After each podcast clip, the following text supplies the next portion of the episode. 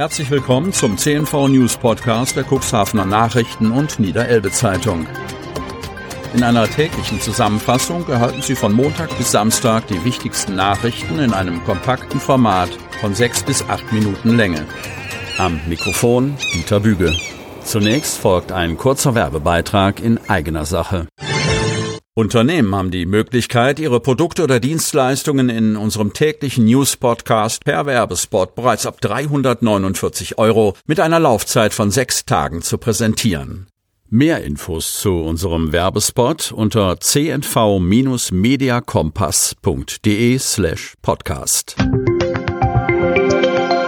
Dienstag, 4. Oktober 2022. Bis die Autos fliegen können, sollten A20 und feste Elbquerung fertiggestellt sein, finden drei von vier Landtagskandidaten.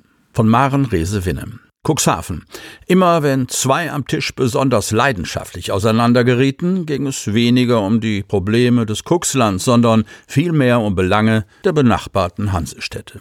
Bis die anderen daran erinnerten, was war nochmal mit dem Wahlkreis 58 Cuxhaven über Unterschiede und Gemeinsamkeiten vierer eingeladener Kandidaten zur Landtagswahl konnten sich Gäste am Freitag bei der Wahldiskussion der Cuxhaven Niederelbe Verlagsgesellschaft im Lokschuppen des Bürgerbahnhofs ein Bild machen.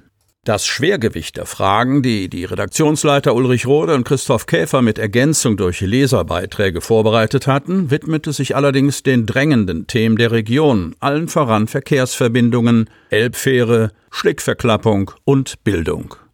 Ungefähr 7000 Lehrerstellen fehlen. Das kann nicht unser Anspruch sein, konstatierte Johannes Sattinger und forderte eine massive Erhöhung der Finanzmittel für Neueinstellungen.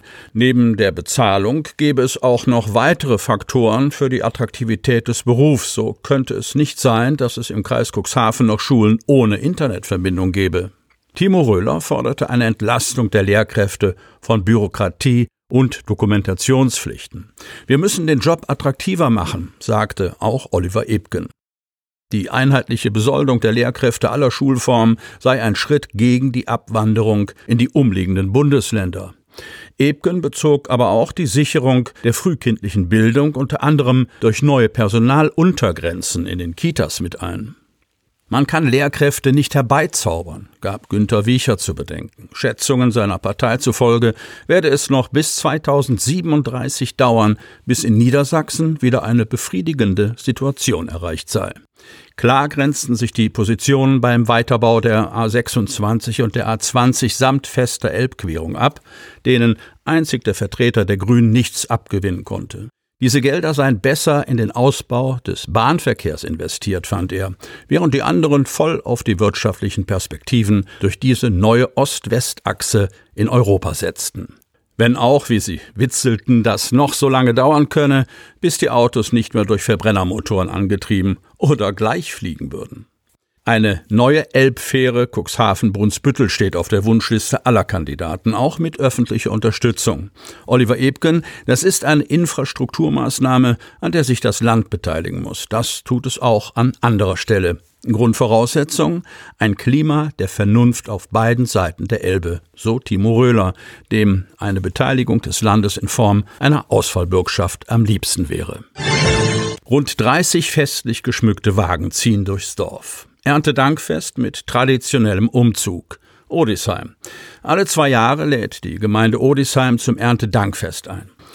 Der Höhepunkt des traditionellen Festes war in diesem Jahr wieder der Ernteumzug, der ab dem Dorfplatz in der Dorfmitte begann. Mit viel Fantasie und Liebe wurden die insgesamt 31 Wagen kunstvoll geschmückt. Viele wurden dabei schlicht mit Getreide, mit Früchten aus dem Garten und dem Feld dekoriert.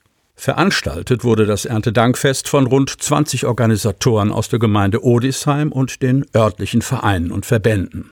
Der Festtag selbst startete morgens mit einem Erntedankgottesdienst in der Odesheimer St. Jobstkirche. Danach gab es im Dorfzentrum Erbsensuppe und Bratwurst vom Grill, Kaffee mit hausgebackenem Kuchen und Torten sowie verschiedene Getränke. Zur musikalischen Unterhaltung spielt der Senioren-Harmonika-Club Florian Wesermünde. Auf dem Bauernmarkt wurden zudem Gemüse, Obst, Räucherfisch und dekorative Dinge angeboten.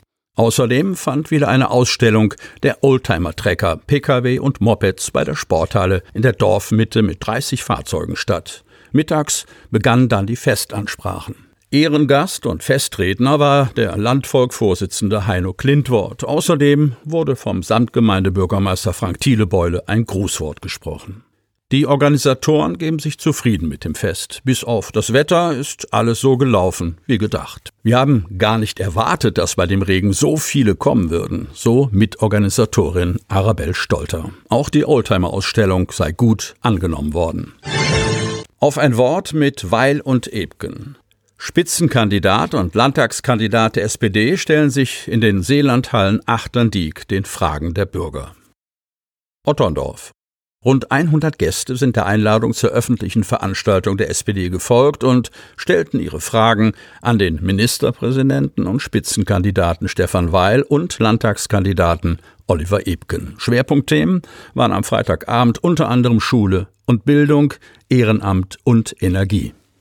Der Veranstaltungsabend begann mit der Frage, wie langfristig eine bessere Unterrichtsversorgung sichergestellt werden sollte.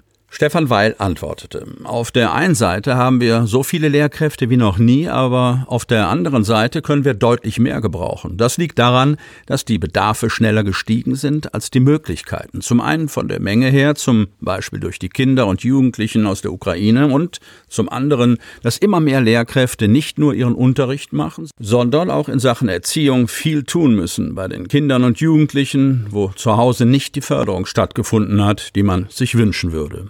Ein weiterer Schwerpunkt war an diesem Abend der soziale Wohnungsbau. Hier kam die Frage auf, wann diese auf Landesebene endlich Fahrt aufnehme. Das Land fördert sozialen Wohnungsbau und natürlich ist es für die Wohnungswirtschaft viel interessanter, in hochwertigen Wohnungsbau zu investieren, als in den einfachen, preiswerteren Wohnungsbau. Gleichzeitig geht die Zahl auch immer mehr zurück, weil wir befristet fördern. Deswegen möchte er an dieser Stelle zu einem Systemwechsel beitragen, in dem von Anfang an Wohnungen auch im öffentlichen Vermögen sein, damit wir nicht immer wieder von vorn anfangen, dafür Geld zu zahlen, so weil. Was die Energieversorgungslage in Niedersachsen in diesem Winter angeht, sei diese nach Weil wirklich gut gewährleistet. Und durch unsere Windenergie haben wir auch deutlich mehr Möglichkeiten zur Kompensation, als das in anderen Teilen von Deutschland der Fall ist, so weil am Freitagabend. Sie hörten den Podcast der CNV Medien. Redaktionsleitung Ulrich Rode und Christoph Käfer. Produktion Win Marketing, Agentur für Text- und Audioproduktion.